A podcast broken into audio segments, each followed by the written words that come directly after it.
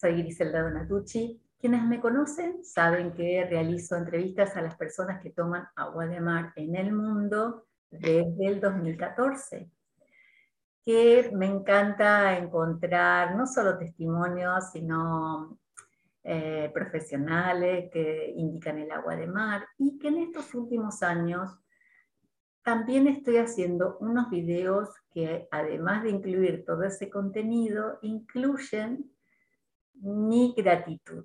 Este es uno de esos videos, porque hoy tengo ante mí, y estoy emocionada, al señor Josep Pamies.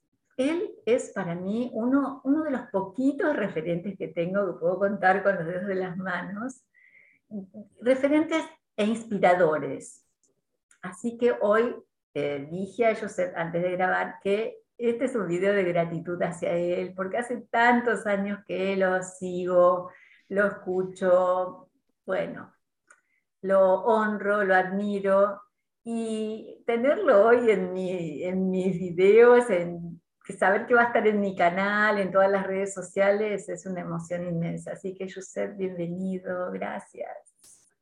Gracias, Griselda. Tanto amor me conmueve. Pero bueno, hay, que, hay que amar a todo el mundo y aunque los enemigos nos odian, nosotros tenemos que amarlos, que es la única forma de desarmarlos.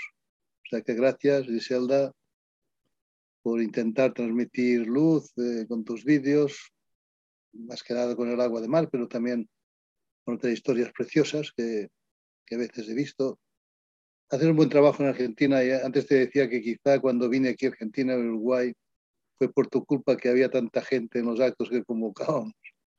Qué lindo, cuánta gente Josep lo sigue, que, cuántos somos tantos que lo amamos, pero bueno, muy pocos por ahí tenemos esta preciosa oportunidad de decírselo. Y a veces pasa, cuando tuve la oportunidad de estar con Ángel Gracia también en el video, le dije lo mismo que a usted, a veces uno, o a ustedes que son tan luchadores, tan guerreros, no saben cuántos somos los que los amamos. Y, eso también es necesario, es un alimento para el alma, para el espíritu, ¿verdad? Sí, nos reconforta, porque no solo de, de golpes vive el hombre, también de caricias. Exacto. Así que bueno, Josep, para comenzar y pensando en, la gente que, no, lo conoce, que todavía no sabe quién es, me gustaría invitarlo a que usted mismo se presente pensando en este público, en, quién es Josep Páñez. Soy un simple agricultor, pero Cicerón dice que la agricultura es la profesión más digna de todo hombre libre, y esto ya esta frase me impregnó cuando, de jovencito cuando estudiaba en el instituto. ¿no? Pensaba, sí, puedo hacer una carrera de agrónomo, pero quiero ir a tocar la tierra pronto. Y a los 16 años, pues ya me integré en la explotación familiar de mi padre, con mi madre, mi hermano de 13 años también ya dejó los estudios. Les hacía falta mm, mano de obra familiar porque sí, estábamos muy pobres entonces. Y bueno, disfrutamos un, de la profesión de una forma bárbara, eh, pero practicando la agricultura química, ¿no? que es lo que estaba de moda entonces, la revolución verde, esta frase tan bonita para tan sanguinaria, sanguinario fin, ¿no? de cultivar alimentos con venenos. ¿no? Pero bueno, nos engañaron, como tantas cosas ha ocurrido en la historia de la humanidad, y durante casi 30, 30 años yo cultivé con venenos y mis tierras enfermaron, yo también, y bueno, pues gracias a agricultores ecológicos que habían empezado antes en esa historia, me convenció de que cambiar la agricultura ecológica. Fue difícil los primeros años porque mis tierras estaban muertas de tanto veneno. Pero bueno, al cabo de tres o cuatro años vi que mis tierras ya eran más rentables, volvían a recuperar la juventud, volvían a recuperar la vitalidad que habían perdido. La tierra, como el mar, es inimaginable la capacidad de recuperación que tiene cuando no la dañamos. El mar, a pesar de que echamos tanta porquería, aún tiene capacidad de regeneración. Y la tierra aguanta también, aguanta. Pero cuando, donde deja de tirar veneno en la tierra, al cabo de un tiempo se regenera. Es como si tuviera su propio sistema inmune otra vez nuevo. Entonces ya puedes cultivar sin venenos y sin que las plagas te, te, bueno, te destrocen una cosecha. Y ahora después de 25 años de, iniciar ese camino de retorno a la naturaleza, a lo que cultivaban mis padres, que antes no se llamaba agricultura ecológica, era la agricultura clásica, algún pequeño veneno quizás se utilizaba, pero muy poquito. Hemos recuperado ahora otra vez la razón y ahora cultivar mis tierras sin un kilo de abono químico, sin un kilo de herbicidas ni insecticidas asesinos que venden estas farmacéuticas, ¿no? Es curioso, ¿no? Que las farmacéuticas vendan venenos para, para envenenar el alimento para que luego crear clientes a sus medicamentos que no curan, que solo pueden que te alivien algo, pero o te provoquen más enfermedades. Bueno, descubrir todo ese engaño significó un shock muy fuerte para mí hace unos 25 años y salí bastante indignado y ahora pues dicen, mm, has cambiado mucho de, de vocalizar pues la bestia que hay delante, ¿no? Digo, sí, porque ya toda indignación, indignación ya la saqué fuera de haberme sido engañado tanto tiempo desde jovencito que creía en eso, me engañaron. Y ahora, pues bueno, ya estoy en una fase de, de paz, de disfrutar la agricultura ecológica que estoy haciendo, disfrutar de las malas hierbas que antes mataba con herbicidas, ahora las cultivo. Primero para ensaladas de caprichosas para los ricos, estos restaurantes de muchas estrellas Michelin, y ahora para el gran público. Les enseño a que muchas de esas malas hierbas que cultivo no hace falta ni que las cultiven, que las encuentran en los prados, en los caminos, en los bosques, en, los huertos, que cuando plantas una tomatera, un pimiento, una berenjena, maldices la mala hierba cuando quizás mejor la mala hierba que sale que lo que tú plantas. Y bueno, pues he dedicado estos últimos años de mi vida a divulgar eh, todos esos conocimientos que he ido adquiriendo, recuperando conocimientos de nuestros ancestros, los cuales nunca había tenido que dejar ni renegar.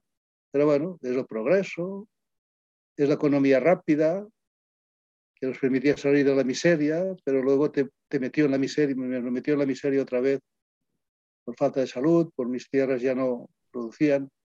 Y ahora ver que mis tierras tienen la misma fertilidad que tenían cuando era pequeñito, eso quiere decir que hay posibilidad de recuperación de, los daños que como hombres hemos hecho a esa sagrada tierra. Y aquí estoy, o sea que mi historia es esta, no tengo ningún título honorífico ni universitario, porque sé que muchas veces solo sirven pues, para darte un poco de prestigio, pero en las universidades también se ha cometido el mismo delito de desinformar, de solo informar de lo que conviene al gran, a la gran industria, al gran sistema económico que nos domina. Y bueno, sí que se aprende algo, pero ahora son momentos de desaprender, de dejar de ir a las universidades y aprender de la universidad de la vida, la universidad de la naturaleza. Yo toda la vida, mi universidad ha sido la vida. He aprendido lo que no debía hacer y ahora estoy aprendiendo lo que siempre hubiera tenido que hacer. Hermoso poder ver todo ese recorrido eh, de experiencia real, ¿no? Y mm, mientras lo escuchaba pasaba por, por mi cabeza esto de eh, la comida que pisamos. ¿Se acuerda cuando usted hacía esas, aquellas conferencias? Y al vivir yo en un pueblo, generalmente cuando he ido a hacer las investigaciones en campo y ver, ver no solo enseñar lo del agua de mar, sino también eso, miren todo el diente de león que tienen acá, porque bueno, este, acá se consigue mucho diente de león y, y es considerado, era considerado una mala hierba, ¿no? Entre tantas otras. Así que cuánta, cuánta contribución con toda esta experiencia que usted pasó. Y ahora que lo veo que está más tranquilo, porque incluso le, costó toda esta lucha, este activismo, le costó bastante caro, ¿no? No, porque al final eh, no me han podido poner en la cárcel. Los, jueces y fiscales, aunque estén condicionados por el poder, pues no me han dado la razón en mis demandas contra el gobierno o contra las farmacéuticas, pero tampoco los fiscales y los jueces les han dado la razón a la contraparte para mí encerrarme en la cárcel ni para multarme. Lo han intentado, tengo una multa pendiente de 600.000 euros por hablar del clorito de sodio, ese producto maravilloso que ha ayudado a resolver esa, esa historia que hemos vivido estos últimos dos años. Pero bueno, yo años atrás, como ya me perseguían eh, solo por hablar de plantas y de la mafia farmacéutica que, que nos estaba envenenando en los campos y, y los medicamentos explicaba que era la tercera causa de muerte, pues todo eso, claro, los gobiernos son títeres de esos poderes económicos, farmacéuticos, lácteos, de supermercados, eléctricas, pues ya ordenaban el ataque, la censura en todos los medios de comunicación, en, en los grandes teatros donde hacía charlas, tenía que hacerlo en iglesias o en descampados y, y cuando veía que algún día pues me podrían atacar económicamente los pocos ahorros que, que, había conseguido, pues para cuando eres mayor tener un rinconcito. Y un buen día, pues para tranquilidad de mi familia, nos fuimos al notario y cedí todo lo que tenía, todo. No tengo nada, Mm, lo di a mis hijos, a mi mujer, y ahora no pueden morderme porque esos gobiernos títeres siempre mm, acobardan al ciudadano diciéndole te vamos a embargar, te vamos a quitar los ahorros, te vamos a quitar la casa, te vamos a quitar el campo, si no sigues los criterios que el gobierno quiere. Bueno, pues luego cuando me ha atacado económicamente no me puede hacer nada porque no tengo nada y a nivel penal, judicial tampoco, porque ni jueces ni fiscales no les han dado la razón. O sea que ahora estoy pues, en, esta, en esta fase de, de que no pueden conmigo, no puedo hacer nada porque soy pobre. No soy pobre porque lo tengo todo. Tengo una pensión de jubilación, pues no muy grande, pero suficiente. Y la pensión no es, no es embargable de momento, ¿sabes? De momento, no es embargable. Solo me embargan 60 euros al mes por lo que debo de multas y no pago. Pero estas multas ya las recupero, estos 60 euros los recupero perfectamente porque todas las multas que hay a mi alrededor, pues les digo, ya las absorbo yo, sobre todo de circulación, porque ahora ni carnet no tengo de conducir porque no quiero sacármelo. Como sé que no me pueden meter multas ni sacar puntos porque no necesito ninguno porque yo conduzco sin carnet de conducir, pues ahora estos 60 euros los recupero perfectamente para todo el mundo que que le meten la multa, digo, di que el coche lo llevaba yo. Ya está. Y entonces recupero perfectamente estos euros con amigos, con familiares que... o sea que yo animo a todos los jubilados que quieran, que tengan confianza con su mujer, con su familia, que se despojen de todo y luchen. Porque lo único con lo que siempre nos hacen miedo es con robarnos lo nuestro, lo que hemos ganado con el sudor nuestra frente nuestros ahorros, nuestras tierras. De esa manera somos libres. Yo puedo ser libre de decir lo que me dé la gana decir, porque nunca he cometido un delito. Mm. Pero por hablar, me, me quería meter en la cárcel, los colegios de médicos, la ministra de Salud, eh, me quería multar, pues todos estos pajarracos, y no lo han conseguido.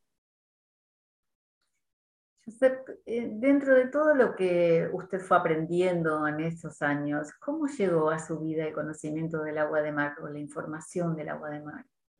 Bueno, cuando empecé a abrir mi mente hace unos veintipico de años, cuando empecé a cultivar la stevia, porque me la pedía ese gran cocinero que era Ferran Adrià, pues para tener los platos para los ricos que no querían engordar con un azúcar, azúcar light, y bueno, pues al, plantar stevia para él y ver que me perseguían porque la vendía en otros lugares, cuando me di cuenta de del manejo criminal que hay de la información por parte de los gobiernos, y es cuando empiezo pues a, bueno, pues a mentalizarme de esos temas y, y bueno, pues ya entrar en otros campos que desconocía para mí. Conocí a, a doctor Ángel Gracia, en una charla, nos hicimos amigos. Luego también conocí a Jim Humble, el descubridor del clorito de sodio para aplicación con la malaria, en, donde estaba una Guayana francesa. Y bueno, pues fue increíble lo que iba conociendo, información que iba recibiendo. le iba contrastando, al principio lo ponía en duda, pero luego iba probando. Y bueno, ha sido impresionante, pues toda la gente que he ido conociendo. Y bueno, el agua de mar fue pues Ángel Gracia, que yo también la conocí, estuvo muchos tiempo en nuestra casa, cuando hacía giras por aquí. Bueno, pues del agua de mar me llevó a otros temas, a cómo comer menos, cómo alcalinizar nuestro cuerpo, con poca carne, mucha verdura, muchas frutas, muchas ensaladas. Bueno, de Ángel Gracia aprendí muchísimo. Pero usted, temas de salud. Una vez que lo conoció a Ángel y supo del agua de mar, ¿enseguida la empezó a tomar, a incluir dentro de, de sus bebidas? Sí, lo que pasa es que yo soy bastante hipertenso y lo tengo que tomar de una forma con conciencia, ¿no? Eh, tengo que tomarla muy, muy poquita, pero cocinamos siempre con agua de mar en casa desde entonces, porque de esa manera ya, ya tomamos, además de las sales de, de las verduras, de las ensaladas, tomamos las sales perfectas del agua de mar en la proporción adecuada, de 1 a 3, con el propio caldo que, que hacemos, ¿no? La sopa o la ensalada hacemos un tercio agua de mar, un tercio vinagre de manzana y un tercio de aceite, lo agitamos y, y chorreamos la ensalada y, si se sobra un poquito del fondo del plato, nos lo bebemos. ¡Qué rico!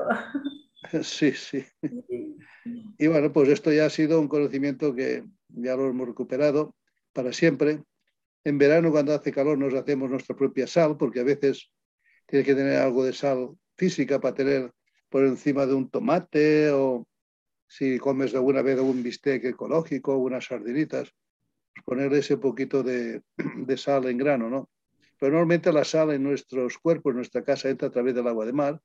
Esa poca de sal seca que hacemos nosotros mismos, porque la sal que se compra hoy en día en las tiendas, aunque sean ecológicas, es sal refinada, porque la OMS obliga a tener en cada país normativas para que se refine la sal, porque sabe perfectamente que si la sal que tomamos está refinada, va a haber enfermedades por falta de minerales. Eh, esa canalla de criminales que hay en la Organización Mundial de la Salud, en la Unión Europea o en Estados Unidos, saben perfectamente cómo enfermar a la humanidad ocultando esa información. Por eso que estamos animando a la gente que se hagan su propia sal, que es muy fácil, con un kilo de sal te haces 35 gramos de sal, con 10 litros 350 gramos y con 100 kilos 3 kilos y medio de sal, que para utilizarla para esas pocas veces de que tiramos la sal por encima de los alimentos, pues es suficiente con, para un año, ¿no? O sea que hemos descubierto la mala intención que hay detrás siempre de las administraciones y ahora te das cuenta y dices, ¿y, y por qué ha sido así? ¿no? Porque teóricamente nosotros votamos a los representantes del pueblo, ¿no? Y tendrían que actuar en favor del pueblo. Y no, siempre desde hace años, decenios, quizá generaciones, todas las élites que han llegado arriba siempre tienen que ceder, si quieren continuar chupando del erario público, tienen que ceder a las directrices que alguien marca que nunca ha sido votado. Estas élites poderosas que marcan las políticas mundiales. Eso que, ¿Para qué votar? Ahora está cambiando un poquito. Con, digamos, somos muchos los que en estos últimos años, con este acceso a la información, estamos sabiendo otras cosas y bueno, funcionando de otra manera. Pero volviendo a lo del, a lo del agua de mar, eh, mi pregunta es, ¿usted vive cerquita del mar? ¿La van a recolectar? Eh? No, Ah. a 150 kilómetros. Lo que pasa es que hace años empezamos a dar a otros compañeros de dulce revolución, ganaderos, mucha agua de mar a terneros, a corderos, a cerdos. Y bueno, pues con cubas de 20.000 litros, pues se van a buscar al mar y, y, tenemos cerca pues depósitos donde llenamos para los animales y para los animales de dos patas que somos nosotros. Mm. Y de allí nos, nos, nos nutrimos de esa acumulación que hacemos una vez al mes o cada dos meses de esa cantidad de agua, ¿no? de, de mar. ¿Se directo de la playa o se mete en mar adentro? ¿Cuál es? Sí, no, no, bueno, hay colaboración a veces con eh, cofradías de pescadores que tienen acceso a puntos de captación de agua limpia directa del mar, pues para, eh, bueno, cuando pescan el pescado, pues ponerlo en piscinas para que mantenerlo vivo eh, ahí tenemos colaboración y vamos allí tranquilamente, porque cuando vamos a las playas, la policía enseguida viene y nos pide permisos para coger agua del mar. Una vez me acuerdo que nos echaron fuera de allí de la captación de agua de mar porque decían que si todo el mundo hacía igual, se iba a acabar el agua del mar. Me acuerdo, me acuerdo de cuando comentaron todo eso, sí, hace varios años. Pero bueno, cuando nos vamos de allí, nos vamos a otro sitio, cargamos y para casa. Porque los terneros nos han enseñado que cuando están enfermos beben mucha agua de mar. Y así como se van curando, dejan de beber agua de mar, no beben tanta y beben más agua dulce. O sea que el ternero tiene el instinto de, de cuidarse. Deja de comer cuando está enfermo y chapotea agua de mar en cantidad. ¿eh? A veces se beben dos y tres litros y cuatro litros de agua de mar al día, un ternero de, de 100 kilos. ¿Cómo puede ser que absorba? Ah, un ternero no bebe como nosotros con, con un vaso, en él con la lengua chapotea, chapotea, se va pequeñas cantidades, van entrando continuamente en su cuerpo y durante todo el día dices, pero si se ha vivido tres o cuatro litros de agua de mar ese ternero enfermo, ¿cómo es posible que no le haya reventado? Pues no, que muchas veces esta agua de mar le ha cortado la diarrea. Eh, ¿Nos puede contar un poquitito porque es apasionante? Por ejemplo, en este caso, eh, ¿cómo se lo ponen a los animales? ¿Cómo disponen el agua de mar para ellos? ¿Cómo lo hacen? Bueno, le ponemos un, un 15 o 20% en el agua de beber o un 10, isotónica continua, pero cuando están enfermos les ponemos dos abrevaderos, uno con agua de mar total, pura, y otra agua dulce, para que ellos escojan. Los animales tienen un instinto de saber lo que les conviene. Nosotros lo hemos perdido esto ya. Si de pequeñitos dejáramos al abasto de los niños sal natural, no esa sal que venden, la que tú te haces en casa, o agua de mar, y ellos pudieran beber a voluntad chupitos o coger un poquito de sal, ponerse en la boca de sal, natural, o de azúcar panela, ese azúcar mm, auténtico, los niños aprenderían a autorregularse tanto de, de un buen azúcar como de una buena sal, porque de pequeño los niños tienen ese instinto, como lo tienen los perros, los corderos o, o los terneros, porque ellos no pierden por el vicio de la sociedad que les envuelve, eh, ni por la educación, no pierden eso porque son animales, claro, ellos continúan su vida y su instinto no se pierde. Nosotros las malas costumbres, que para muchos son buenas costumbres, nos han hecho olvidar lo que por instinto sabíamos.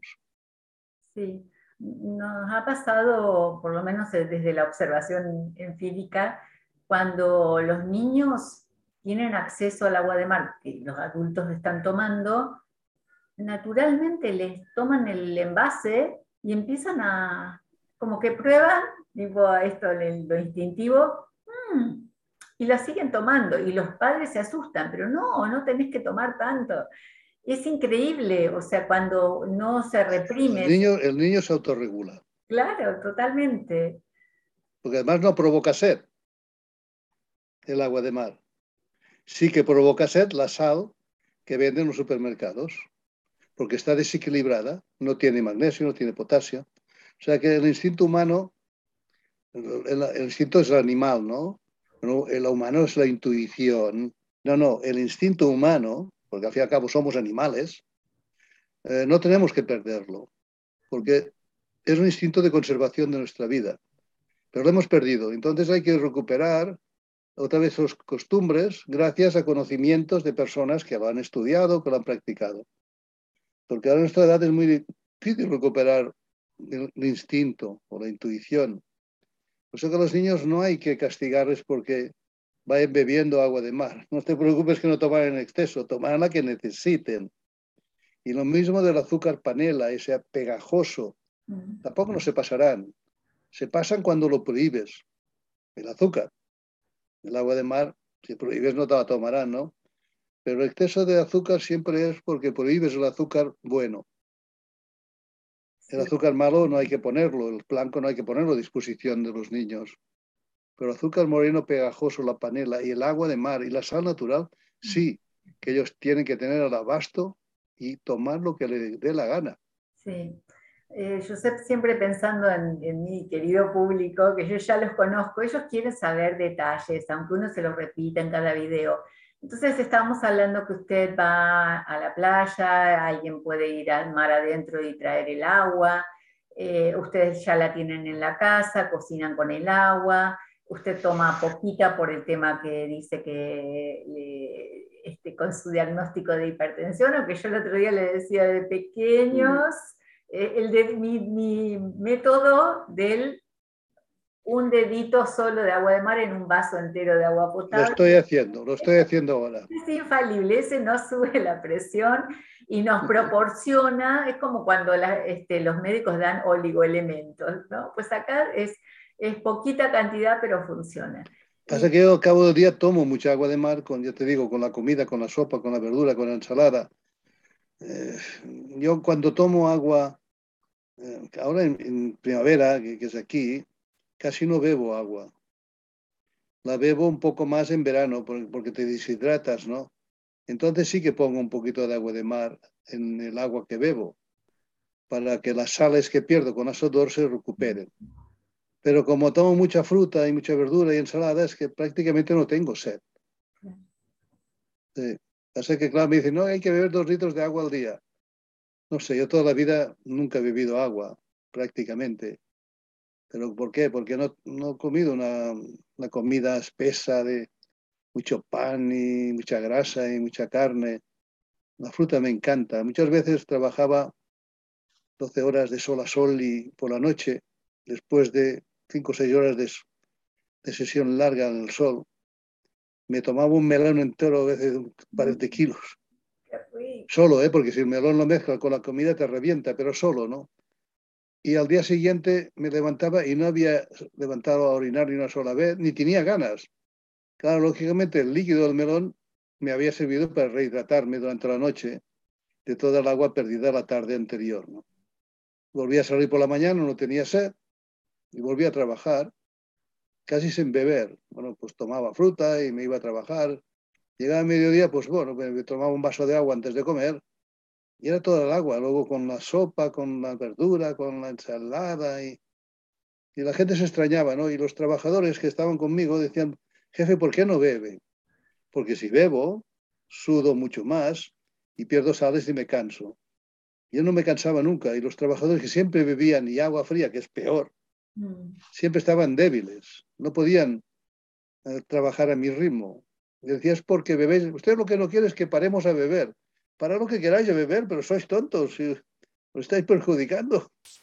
Porque cuando más bebéis, más sales perdéis. Yo estos años atrás no sabía eso del agua de mar. Mm. Ahora muchos de esos trabajadores, pues ya lo conocen y les gusta beber, pues beben agua con un poquito de agua de mar y entonces ya no les ocurre esto.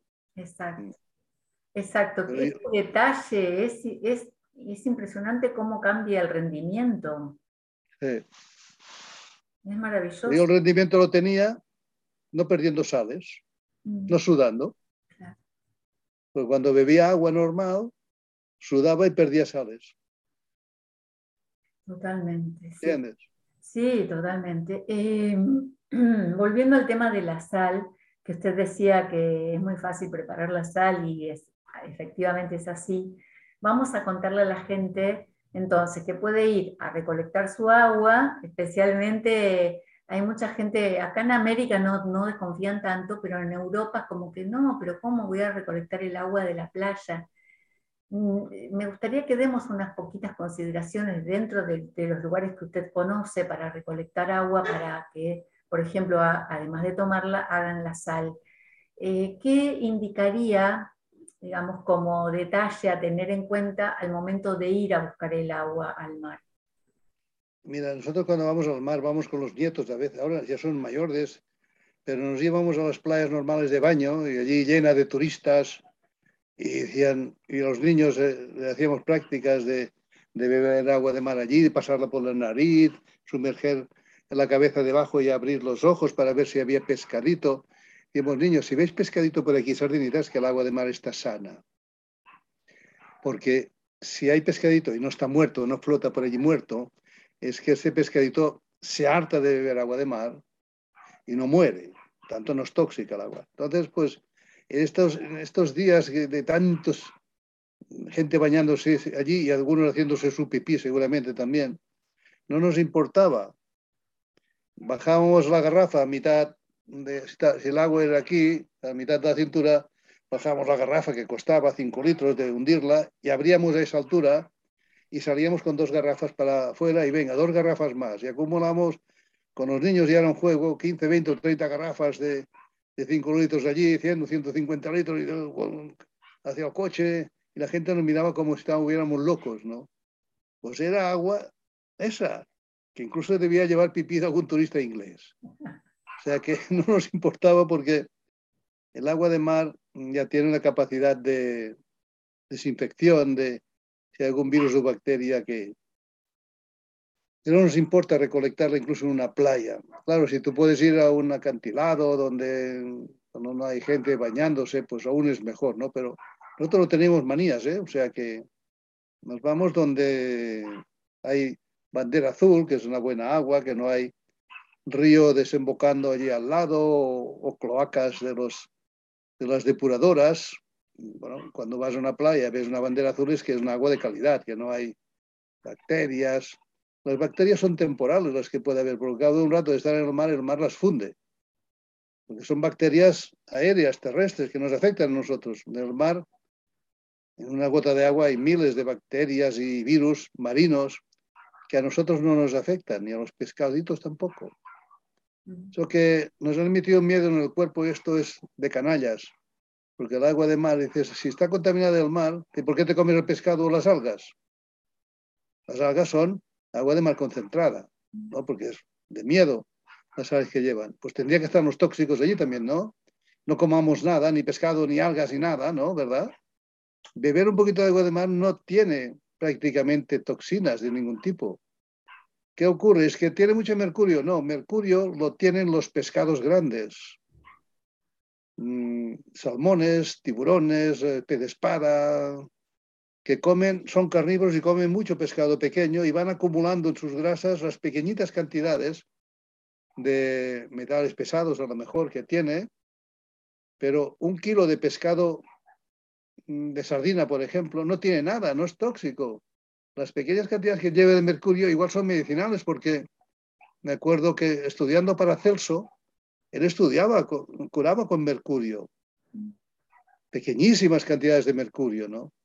Tanto las pequeñas cantidades de mercurio que hay, en el mar, yo creo que incluso son necesarias para el organismo humano. Y los peces eh, vegetarianos, los que no comen otros peces, son muy sanos y, beben mucha agua de mar, y microplasma, y microalgas, y krill, ¿no? que debería estar contaminado, y no lo está.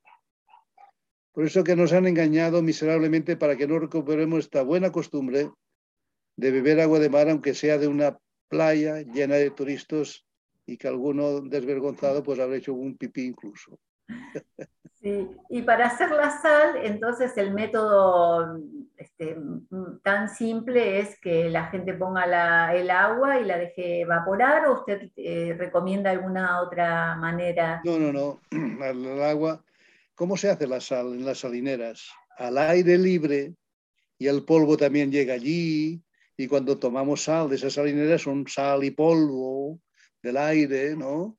Tanto puedes poner a a secar en una zona, una pared al sur, donde hay mucha calor, pues, o bandejas de cristal o de plástico de este alimentario, que hay plástico rígido alimentario, y así como se va secando, vas añadiendo agua de más de que te queda una crosta de dos o tres dedos de sal allí en el fondo, y ya está.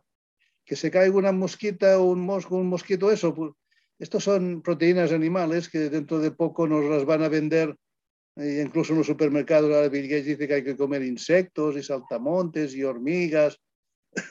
Entonces será muy bueno, las compraremos muy caras en un supermercado. El miedo que hay siempre la gente, ay, que esta sal está sucia, así. y la que compras, ¿cómo te crees que ha sido elaborada? Mm. ¿Cómo lo han refinado? ¿Qué le han añadido? Antipelmazantes y sustancias asquerosas. hazte tu propia sal, aunque tenga un poco de polvo porque polvo somos y en polvo nos convertiremos.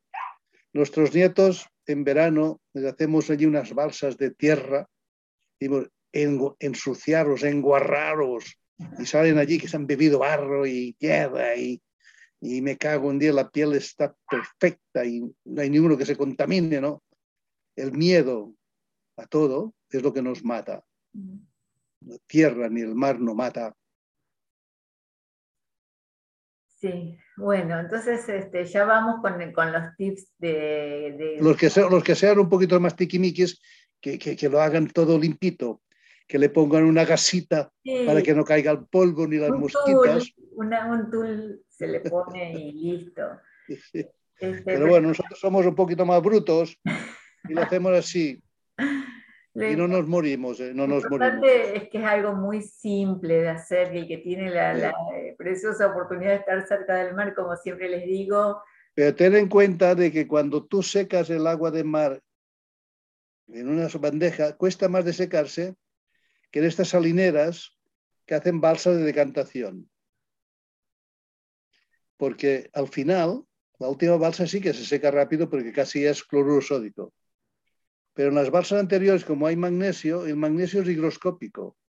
Cuesta mucho de soltar el agua. Entonces es más lento, pero al final se acaba secando. Por eso la sal natural, cuando se ha secado del todo y pasa la noche húmeda, ves que vuelve a chorrear al día siguiente la sal porque ha captado el agua de la humedad del aire, el magnesio que tiene. Pero el magnesio es un mineral imprescindible para que nuestros huesos estén fuertes, porque tomar lácteos, que es una indecencia tal, hoy en día, porque esto no es leche ni es nada, tomar lácteos sin magnesio significa que nuestros huesos se descalcifican. El calcio descalcifica nuestros huesos porque no hay magnesio en nuestro cuerpo. Y es por eso, pues el refinamiento de la sal, el refinamiento de las harinas, el refinamiento de los azúcares, nos han enfermado refinando todos los productos. Por eso es súper importante utilizar, como decimos, el agua de mar, la sal, si la podemos hacer con nuestra propia agua, y con respecto a las plantas, de todos estos años de experiencia, de evidencias, de activismo, si tuvieran que decir, estas plantas son imprescindibles para tenerlas en casa o cerquita, ¿cuáles, cuáles podríamos considerar de esa manera? Ya dicen que cada maestrillo con su librillo, ¿no? Yo cuando vine a Argentina y hablaba de unas plantas y aquí había inminencias eh, de fitoterapia que hablaban de otras plantas que tienen en Argentina. O sea que yo puedo hablar de las que conozco, los principales, pero eso no quiero sentar cátedra porque realmente hay muchas plantas que hacen la misma función de las que yo voy a explicar. Cada cual conoce las que conoce, ¿no? Y bueno, pues yo para mí, una planta que no es mía, pero que es de Paraguay, de la zona norte Argentina, la zona de Misiones, la, la stevia es básica también porque es una de esas plantas madre que hay en la naturaleza. La stevia, la marihuana, la artemisa y la moringa. Mm. Son cuatro plantas que no son de nuestra zona, pero sí que considero que son mm, plantas mágicas. Bueno, la marihuana sí que lo es, también en nuestra zona, ¿no? Son cuatro plantas impresionantes que todo el mundo tendría que tener al, abasto, ¿no? Por, la infinidad de enfermedades que pueden curar con esas cuatro plantas. Luego podemos añadir las clásicas, que es el diente león, el llantén y la caléndula, son tres plantas clásicas inimaginables también. La rama para la regulación eh, hormonal de la mujer, para que no tenga reglas dolorosas ni, ni que estén los ovarios.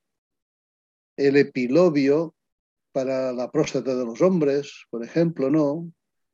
El Vitex agnus castus para el climaterio, para la menopausia de la mujer y para, o para la infertilidad de la mujer un poquito mayor, pues la Vitex agnus castus. Bueno, con esas cuantas, cuantas plantas prácticamente hacemos un 90% de disfunciones orgánicas ¿no? de, del ser humano. La aloe, la aloe vera, otra planta maravillosa para ingerirla, no solo para la piel, para ingerirla. En Brasil hay un gran fraile, el padre romano, que ha curado miles de personas de cáncer con la aloe vera arborescens, eh, con miel y un poquito de ron o tequila. Es que con unos 10, 15, 20 plantas prácticamente hacemos, hacemos todo, porque son muchas de esas plantas son muy versátiles. Mm. Dentro de su experiencia, por ejemplo, ¿qué es lo que ha visto que funciona más? ¿En forma de infusión, eh, de jugo verde? ¿Cómo recomendaría de tintura? Eh, la cuestión es que la gente lo utilice. Sea en infusión, si es hoja y flor, pues simplemente no dejar ni hervir, que hierva el agua, apagar el fuego, tener un, par de minutos en reposo y ya está, ¿no?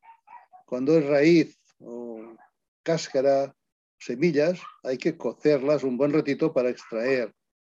Y luego hay la forma de la, de la tintura de alcohólica, ¿no? sea con alcohol puro de vino, 95%, o licores secos, que sean whisky, ron, tequila, ginebra, vodka. Con esa forma también ya se puede hacer una buena tintura con un grado de alcohol que no molesta cuando te pones en la boca porque realmente ya es un licor que la gente toma, ¿no? De 45, 50 grados. Entonces, pues bueno, la, tintura es una manera de conservar años las propiedades de una planta y tomarla de una forma también cómoda, ¿no? Que 30 gotas tres veces al día, pues una dosis buena de tratamiento de una buena tintura. La tintura, pues ¿cómo se hace? Pues se llena un bote de, de, hierba seca, pues la, mitad del bote si está triturada y se llena de licor o de alcohol y pasa 15 días o un mes ya tienes una buena tintura, lo filtras y lo tienes para toda la vida prácticamente, porque eso no se pasa, está bien cerrado, ¿no? Luego es la forma de los aceites, porque por ejemplo la marihuana, que tiene sustancias mm, liposolubles, son grasosas, no se puede hacer infusión, se tiene que hacer en maceración con aceite o con tintura alcohólica. Yo aquí en Argentina, en Capilla del Monte, en Córdoba, pues conocí un grupo de mujeres encantadoras que utilizaban en marihuana las microdosis, microdosis hechas a partir de tintura de marihuana. Entonces, que aunque quisieras, no se podían colocar las personas porque utilizaban microdosis muy bien hechas, ¿no? Y me explicaban, Josep, es que en el futuro no se utilizarán ya ni las infusiones ni las tinturas, porque con una planta tenemos para miles de personas utilizando microdosis. O sea que a veces hay plantas en peligro de extinción y son muy medicinales que con una planta tienes para miles de personas haciendo microdosis. Microdosis es hacer homeopatía tú en casa. ¿Cómo se hace esa microdosis? Pues en, la web de Dulce Revolución, el apartado, eh, el apartado recomendaciones creo que está, lo buscáis, o ponéis en la lupa microdosis, os saldrá cómo hacer las microdosis. Es muy fácil. Sí, justamente me gustaría destacar, después lo voy a colocar el enlace debajo del video en YouTube, eh, la web es La Dulce Revolución. tenemos que empezar a hablar de, todo, de toda esa información, pero esta donde está la información sobre las eh, microdosis es La Dulce Revolución. No, dulcerevolución.com. La Dulce Revolución Argentina era de una compañera que está aquí en Argentina que tiene su propio Facebook y no sé si web, que ella pues ha recogido muchos de nuestros conocimientos y quizá también ha repetido muchos de estos de estos conocimientos que tenemos en la web madre, que es dulcerevolución.com. Perfecto. Bueno, y hablando de esto, del activismo de estos últimos tiempos, ahora eh, estuve viendo los grupos de soberanía y salud. Bueno, cuéntenos un poquitito de todas esas actividades o esta nueva, estos nuevos movimientos. Bueno, Dulce Revolución en a final del 2020, en septiembre de 2020, después de, de todo el lío que, que, nos han provocado, pues llegamos a un agobio tan grande de poder contestar a todo el mundo que se interesaba, por, tenía miedo de lo que estaba pasando, pedían recomendaciones y no podíamos ya dar abasto el pequeño grupo que, que gestiona Dulce Revolución. Y entonces una noche, pues agobiado, pues se me desperté. Yo, soy seguidor o leo mucho Jean-Pierre Garnier, el de, físico cuántico que habla de, de, nuestro doble, de nuestro ser interior.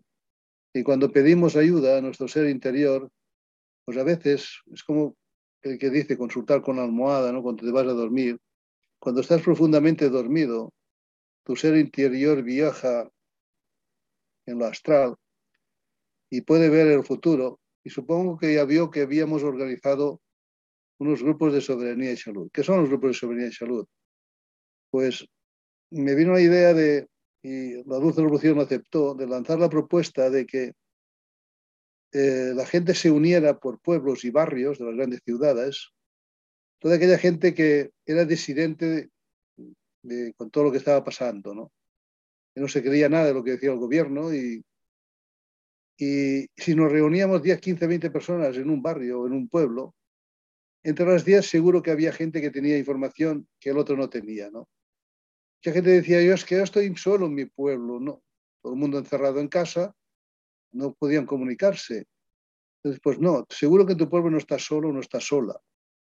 Vamos a lanzar una convocatoria para crear esos grupos. Y en dos meses, esa convocatoria que hacíamos, reuniros tal día a tal hora en la plaza del pueblo. Y es que solo nos podemos reunir cuatro personas, que está prohibido, pues cuatro, cuatro un poquito más para allá. ¿Y, cómo nos reconoceremos? Pues lleváis un cartelito que diga soberanía y salud. De esa manera se empezaron a conocer en un pueblo, en un barrio, 10, 15, 20 personas, se pasaron contactos y entonces montaron grupos de Telegram y luego pues reuniones clandestinas. Entonces veías de que mucha de esta gente sabía cómo hacer clorito de sodio, de cómo mm, hacer una infusión para controlar lo que todos sabemos con Artemisa. Y entre ellos empezaron a ayudar y entonces bajo nuestra presión como asociación. Se han creado unos 300 grupos en toda España y algunos ahora están formándose en Argentina, donde compartimos conocimiento y sobre todo no sentirnos solos. Mm. Si no te has inyectado esto, si no te has inyectado aquello, a mí me presionan para que esto, bueno, pues yo lo he hecho de esta manera para, para saltear las presiones. Son grupos de autoayuda. Yo también tuve una cierta relación con un amigo que me explicó que los alcohólicos anónimos tienen un sistema parecido de organización. Necesitan encontrarse entre ellos para autoayudarse, para sacar la dependencia. Y nosotros en estos momentos necesitamos encontrarnos para sacarnos el miedo de encima, es decir, somos muchos en un pueblo, en un barrio, creíamos que eran éramos pocos y no somos muchos, y entre nosotros nos ayudaremos. Pues se están creando grupos de escuelas libres, eh, energías alternativas o defensas jurídicas. Eh, cuando hay el grupo y bien venido y estamos con la misma vibración, salen cosas maravillosas. Es de quizá de lo que en mi vida he vivido, he participado en muchas luchas sociales, quizá la más fructífera y la de la que más orgulloso me siento, porque esto ha dado empoderamiento a millones de personas. Digo millones porque esto, aunque no estén relacionados con nosotros directamente, sé que están cogiendo esta idea en miles de lugares y se llamarán de otra manera, pero se están encontrando la gente, por grupos, por tribus, por, lo que sea, ¿no? Y, y entre ellos se hacen fuertes y se autoayudan. Y si hubiera una necesidad superior a la que hemos vivido ahora, aún habría mucha más de gente, porque ahora todos aquellos arrepentidos, toda aquella gente que se ha sentido engañada de esta época que hemos pasado, ahora vuelve a nosotros, porque nos tiene como referentes. Estamos creciendo de una forma increíble, no solo con la gente que ya fue disidente en aquellos momentos difíciles, sino ahora por la gente que se ha equivocado, ha estado presionada y están indignados de lo, cómo los han manejado. Y ahora estamos creciendo en estos grupos tanto de disidentes puros o de disidentes de última hora que están integrándose en nuestros grupos. Qué bueno, qué bueno. Es a mí me parece también una idea súper necesaria en estos tiempos. ¿Y cómo podemos acceder a esos grupos? Vamos a contarle a la gente que va a estar viendo este video que todavía no sabe cómo dirigirse a ellos entran en la web soberaniaysalud.com y se inscriben. No hay cuota, no hay nada. ¿Y nosotros qué hacemos? Pues mm, organizamos por pueblos o por ciudades esos colectivos que se van inscribiendo y los convocamos. En Argentina, pues bueno, ahora se está intentando también organizar esos grupos con la gente que está inscrita. De momento no son tantos como en España, pero bueno, vosotros podéis llevar iniciativas parecidas, es decir, se puede llamar de otro nombre si queréis también, ¿no? Es decir, vamos a reunirnos, la autogestión, la autoayuda entre nosotros. Cuando la gente se reúne en un pueblo, en una ciudad, en un barrio, hay mucho saber, mucho conocimiento.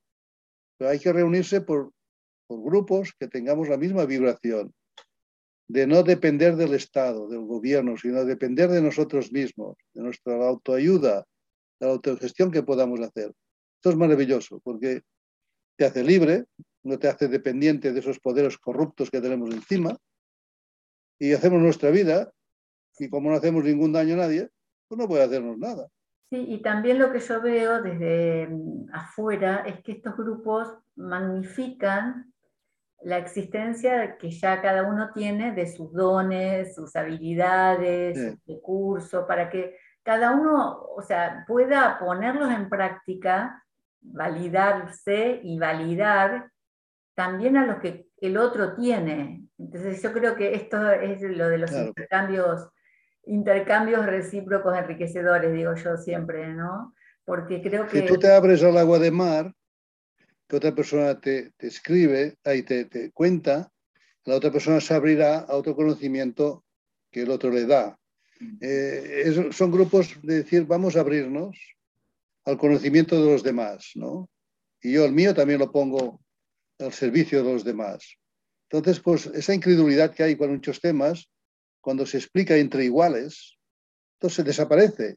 Pues yo lo voy a probar, pues bueno, yo te voy a asesorar, te voy a ayudar, como yo lo estoy haciendo, ¿no? Pequeños talleres, es maravilloso, ¿no? las sinergias que se están creando es precioso. Y esto no necesita ninguna organización.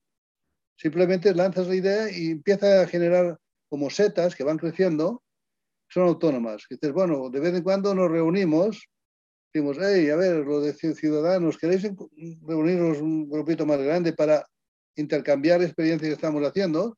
Pues bueno, hace poco nos reunimos unas 500 personas de toda España, sobre todo eran coordinadores de diferentes grupos de toda España que iban compartiendo sus experiencias y bueno, pues allí fiesta, y conocimientos. Todo el mundo volvió a sus hogares con las pilas cargadas, con experiencias que otros estaban haciendo que ellos aún no habían hecho, ¿no? O sea que esto es muy hermoso. A medio y largo plazo esto es la nueva sociedad que vamos a tener que crear, donde los gobiernos ya no van a estar para servir al pueblo, sino que van a estar para fastidiarnos, como siempre ha sido.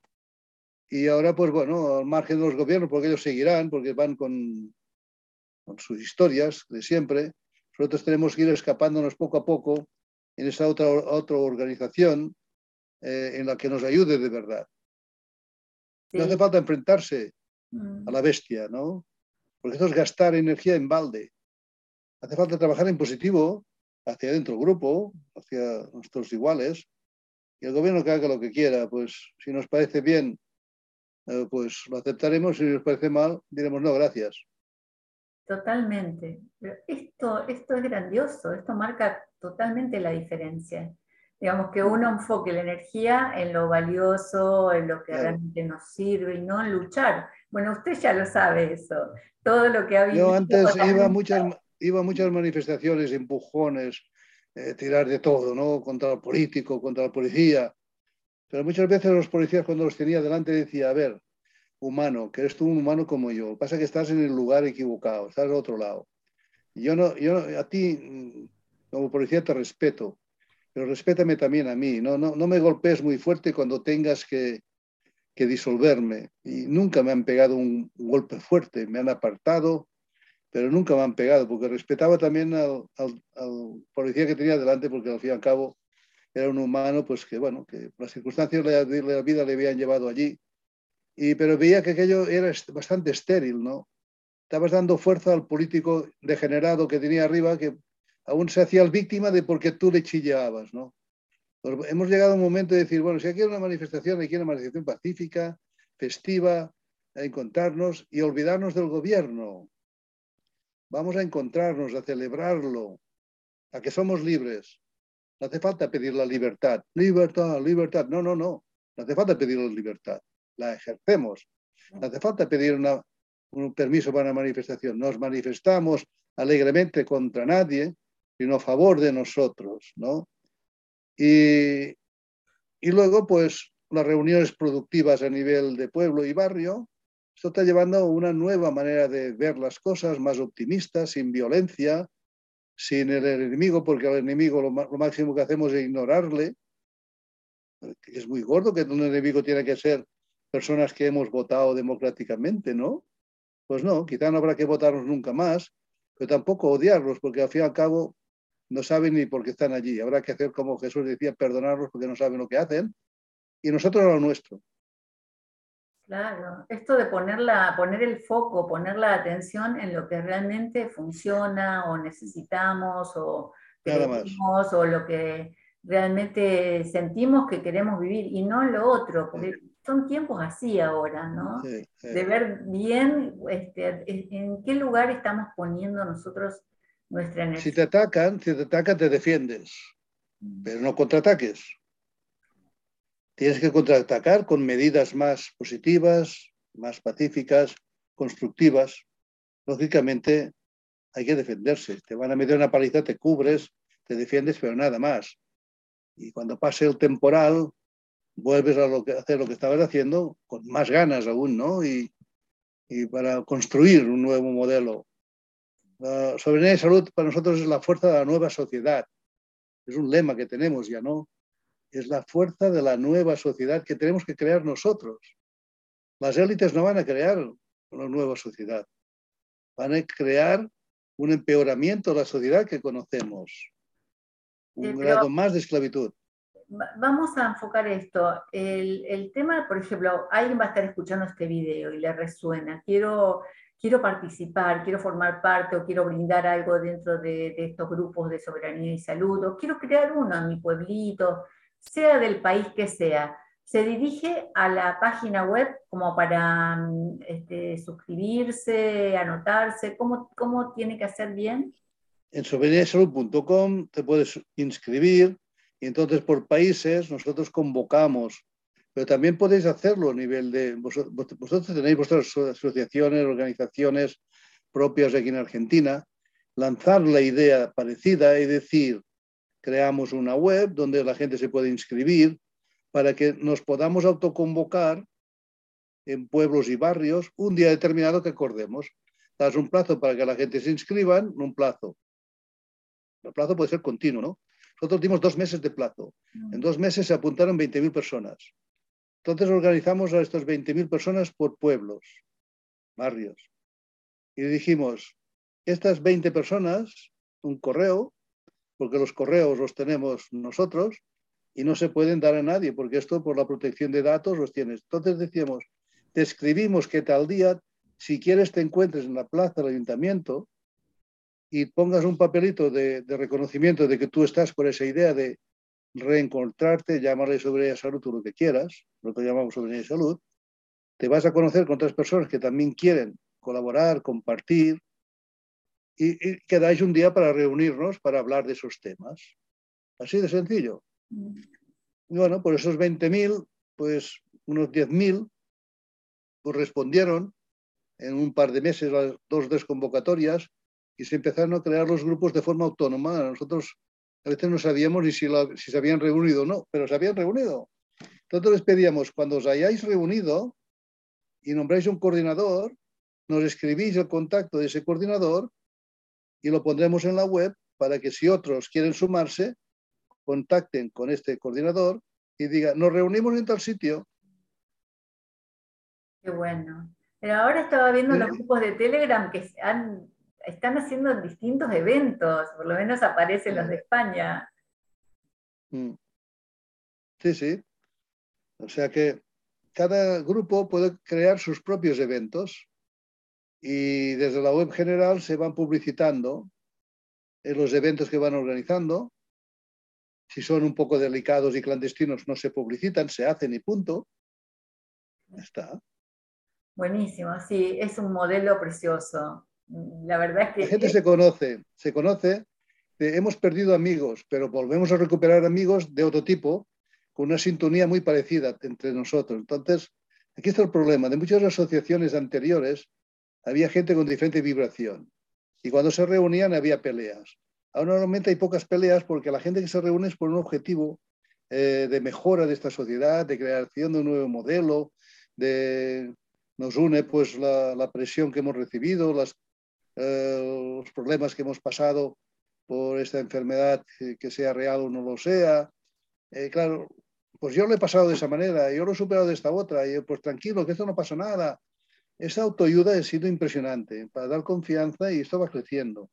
Y ahora estamos acogiendo todas aquellas personas con efectos secundarios que, han recibido por, por esos medicamentos inyecciones pues que, el gobierno casi ha impuesto, ¿no? los grupos están ahora también llenando de personas que se han dado cuenta, aunque sea un poco tarde, pero nunca es tarde, porque el organismo, mm. si dejas de agredirlo, al cabo de un tiempo también somos naturaleza y también se va a recuperar. También se recuperará. O sea que hay que tener esperanza de que, aunque se hayan equivocado muchas personas y ahora estén pasando un mal momento, les ayudaremos también, porque tenemos experiencia de cómo recuperar. Estamos creando pues, grupos de médicos, enfermeras, biólogos eh, dentro de esos colectivos que, bueno, que están siendo punta de lanza en la investigación también de los efectos secundarios de todo lo que estamos viviendo. Y bueno, pues nuestro colectivo no se va a quedar solo en las personas que resistieron, sino en, lo que, en la gente que ahora se ha dado cuenta de que nos han engañado, ¿no? Sí, bueno, esto sigue siendo soberanía, salud y sigue siendo la dulce revolución, Josep. Claro.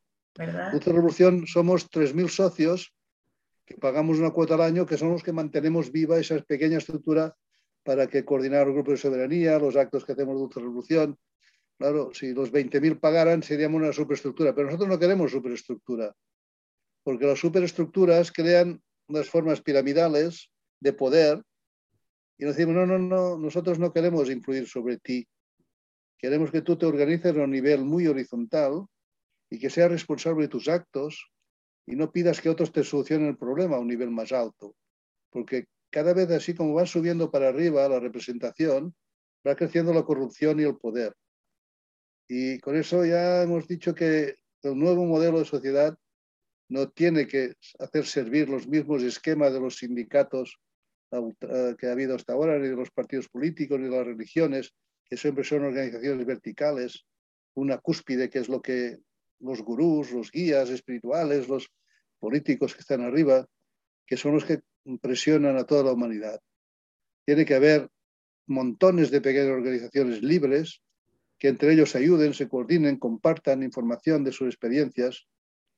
Vamos a ver si somos capaces de crear un nuevo sistema alternativo a todo lo que hemos vivido durante generaciones y generaciones de esclavitud, de inquisición, de guerras, de poder, del hombre sobre el hombre. Esto hay que acabarlo ya, no, lo acabaremos de un día para otro, pero tenemos que empezar ese camino. Sí. Ya, diferente. Me gustaría que, a modo de cierre, en cierto modo, para no tomar tanto su tiempo que ya es muy tarde allá, eh, podamos dar algunas eh, pistas, algunas indicaciones sobre justamente esto, de cómo nosotros ser soberanos, sanos y libres en nosotros, ah, porque si no lo tenemos claro en nosotros, por ahí ya enfocarnos en hacer grupos es un poco como ponerlo afuera, ¿no? Digo, desde nosotros mismos, hacia adentro, desde su mirada, desde su experiencia, ¿cómo genero mi propia salud, mi propia soberanía? Gandhi decía, no quieras cambiar el mundo, cambia tú. Si tú comes mucho, come menos, porque lo que tú comes de más lo estás quitando a otro humano que no puede comer nada, ¿no? Y si tú estás enfermo, pues piensa hacia adentro piensa, ¿será por la comida basura que como? ¿Será por el exceso de medicamentos que estoy tomando? Será por el agua que, no tomo de mar, será por otras cosas. Y tú vas cambiando. Entonces tú eres una luz, porque tu cuerpo está cambiando, tu cuerpo está sanando, tu cuerpo está fluyendo ideas que los demás no le fluyen porque están embotados con preocupaciones, con... Y bueno, pues poco a poco vamos generando personas que son luces dentro de sus grupitos, ¿no? Lógicamente, cuando te abres dentro de sus grupos a compartir tu dolor, tu experiencia buena, porque todo es importante compartirlo. Hay que saber escuchar también a la persona que padece, a la persona que ha cometido un error, porque se aprende tanto de, los errores, si sabemos escuchar de los otros, para no repetirlo nosotros, como de lo bueno que nos pueden explicar. Hay que estar abiertos a todo, no ser escéptico, en principio, a todo, de lo nuevo que no conocemos, pero abierto. No llevamos eso que llamaban los animales antes, las mulas, los caballos, para trabajar en el campo, esas orejeras para que no distraerse, solo veían el recto. Hay que tener la vista de 180 grados de todo lo que nos va llegando e ir analizándolo poco a poco, ¿no? Hay un libro que es el quinto, el quinto acuerdo, que habla de precisamente eso, ser escéptico, pero no incrédulo.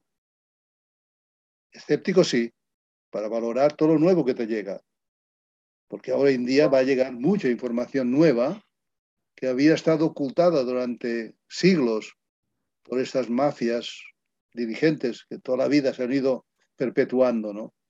Es momento ya de disolución de estas mafias, de estas élites, no por violencia, sino por no adorarlas, no respetarlas como si fueran dioses, sino que son seres humanos como nosotros ni más ni menos, con todas sus flaquezas y ganas de dominar al otro porque ellos son infelices. Cuanto más infeliz eres, más quieres dominar al otro.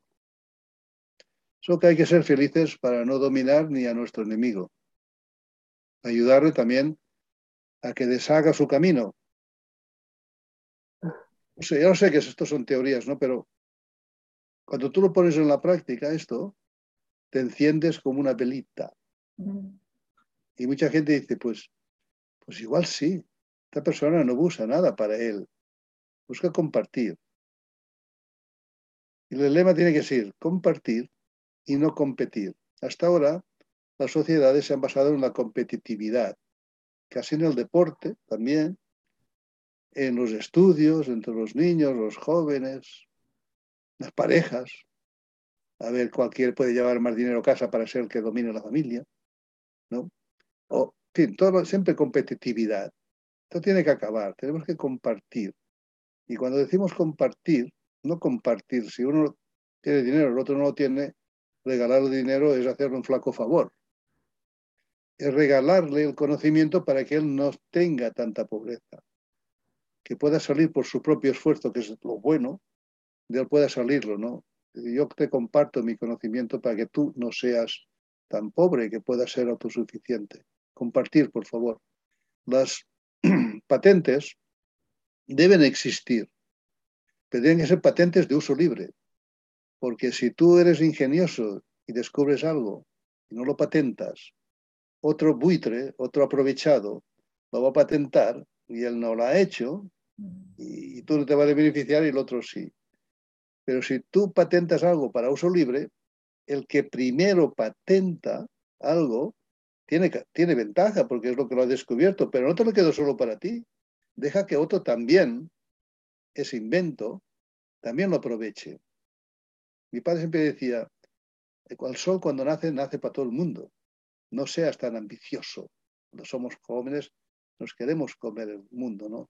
Y me decía otra vez, porque si te sale la idea de hacer algo bien, recuerda que el que primero pica, pica dos veces. Decía el primero, era un dicho que hay aquí en Cataluña, el que pica primero pica dos veces. Pica la primera vez y la otra que también. Y el otro pues picará una, pero cuando tú ya tienes dos. Pero no seas ambicioso. Deja, deja que el otro también aprenda a picar, a aprovecharse de tu conocimiento, porque tú tienes, tendrás bastante con lo que tú has descubierto. Porque para vivir una persona no necesitas mucho. Deja que otro también viva con su esfuerzo. Y así pues subí pues con una buena enseñanza de estas pocas frases que me quedaron grabadas en mi mente de mi padre que me inculcó esto, ¿no? Bueno, no sé si te he respondido. Sí, más que nada no es una respuesta hacia mí, sino como dejar el mensaje, ¿no? O sea, más allá de, de hacerlo en forma de grupo, de, eh, de armar estas cosas más, más masivas, este, también pasarlo por adentro siempre, ¿no? Ser soberano. Los conocimientos que tienes tú, que tengo yo, no son míos ni son tuyos. Ha sido fruto de muchas generaciones anteriores que nos han llegado estos conocimientos. Nosotros somos escalones de conocimiento que, si sabemos aprovechar el conocimiento anterior, seguramente que haremos otro pasito superior de conocimiento. Tenemos que agradecer a todo el conocimiento anterior que nos ha llevado a nuestro conocimiento. El conocimiento no es nuestro, es un poquito nuestro, que también le hemos añadido, pero es fruto de muchas generaciones anteriores. No tenemos que ser egoístas con nuestro conocimiento, tenemos que compartirlo todo. Así es. Bueno, por eso yo agradezco muchísimo esta charla, Josep, este tiempo. Y invito mm. a todos a que sigan con los que recién están escuchando por primera vez. Bueno, hay tanta cantidad de información en internet. Ustedes ponen Josep Pamies y salen cientos y cientos de videos, eh, blogs, notas escritas, además de toda la información valiosa que hay en la web, porque también quería este, contarles que mm, ustedes tienen testimonios, y no solo con las plantas, sino también con el agua de mar dentro de la página de ustedes. En la página de Revolución hay más de mil testimonios que no son anónimos. Acaban siempre el relato con un correo que tú puedes contactar con ellos porque si no te lo crees, esta persona misma hablará contigo y se te ofrecerá para lo que te convenga. ¿no? Pero cuando busquéis todo esto y ponéis mi nombre, veréis que también hay mucha noticia que dicen que soy pues un canalla, un criminal, un, todo eso. O sea, que no os espantéis. Entre lo bueno también hay mucho malo. Pero si buscáis dulcerevolución.com y salud.com son nuestras webs donde compartimos conocimientos. Bueno, eso sí que es súper valioso. Pido a todos que la tengan en cuenta. Después voy a poner bien los enlaces para quienes no encuentran. Tienen que hacer clic debajo del video en YouTube y se despliega el menú. Pon también en Argentina la Dulce Revolución Argentina, que es donde se está coordinando la Dulce Revolución en Argentina. Bien. Sí, voy a poner porque mis seguidores no son solo de Argentina, tengo de todos los países, algunos que por supuesto no, los conozco porque no me escriben, pero otros de distintos países me van haciendo saber que ven los videos o que se suscriben al canal y comparten. Bueno, de a poquito vamos haciendo toda esta, como decíamos, ¿no? toda esta movida nueva de, de lo nuevo que queremos vivir. Mi querido Josep, para terminar, lo que usted quiera transmitir, una cosita más o simplemente ya cerramos.